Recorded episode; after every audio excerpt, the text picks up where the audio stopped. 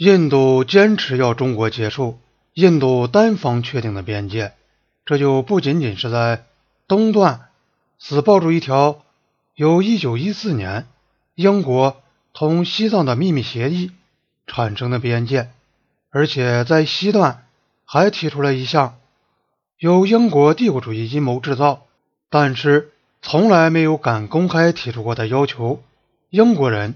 从未将约翰逊。阿尔达县作为边界线的建议通知中国，印度就是根据这条线提出要求的。印度提出对阿克塞钦的要求，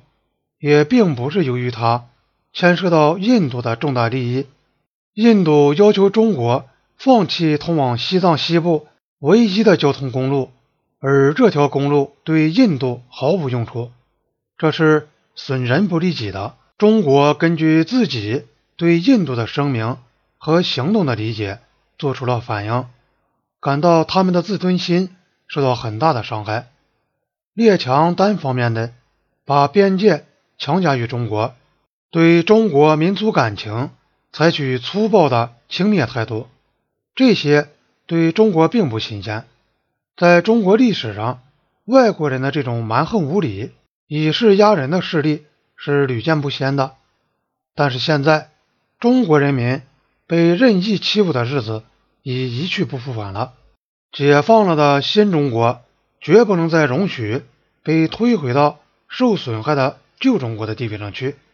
一九五九年九月，陈毅在北京用比较温和的语调谈到印度企图把麦克马洪线强加于中国。他问道：“难道这说明印度对中国人民的？”民族自豪感和自尊心有过丝毫的考虑吗？正如尼赫鲁一度觉察到的那样，中国认为西段的争议地区过去和现在一直是属于中国的。中国从这个前提出发，觉得他自己对边界问题的态度是公平合理和切实可行的。中国政府一贯主张，中印双方应该考虑历史的背景。和当前的实际情况，根据五项原则，有准备、有步骤地通过友好协商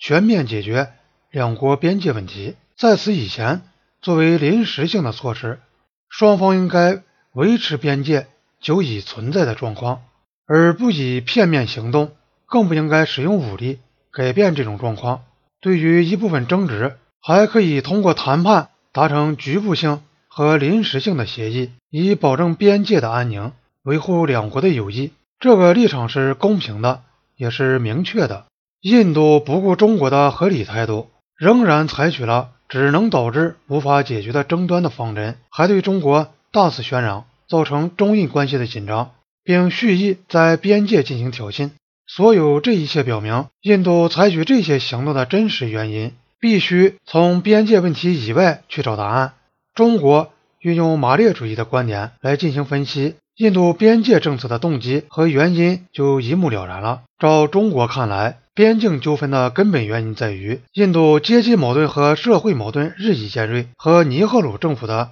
政治危机更加严重。到了二十世纪六十年代初，印度政府的反帝反封建的革命已经为反动的民族主义所代替，它同帝国主义和封建势力的关系越来越密切。但是，北京在一个相当时期里，还把尼赫鲁视为反动势力的俘虏，认为他可能从中摆脱出来，再度对印度的政策发挥进步的影响。一九五九年九月，《人民日报》写道：“在尼赫鲁总理的领导下，印度政府根据潘查希拉五项原则的精神，也做过有益于中印友谊的事情。尼赫鲁是受到中国尊敬的。”令人惋惜的是，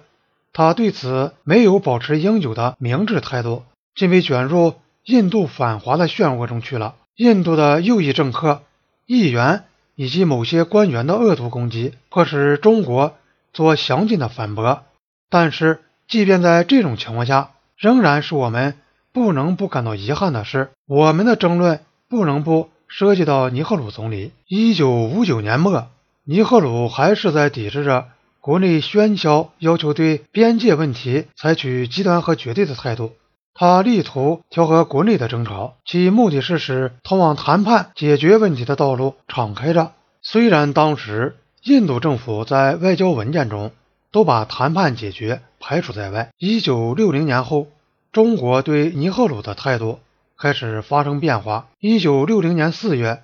在新德里举行的高级会谈，看来是个分水岭。中国代表团的人曾告诉在新德里的。共产党国家的外交官们说，尼赫鲁的不妥协态度使周恩来感到震惊。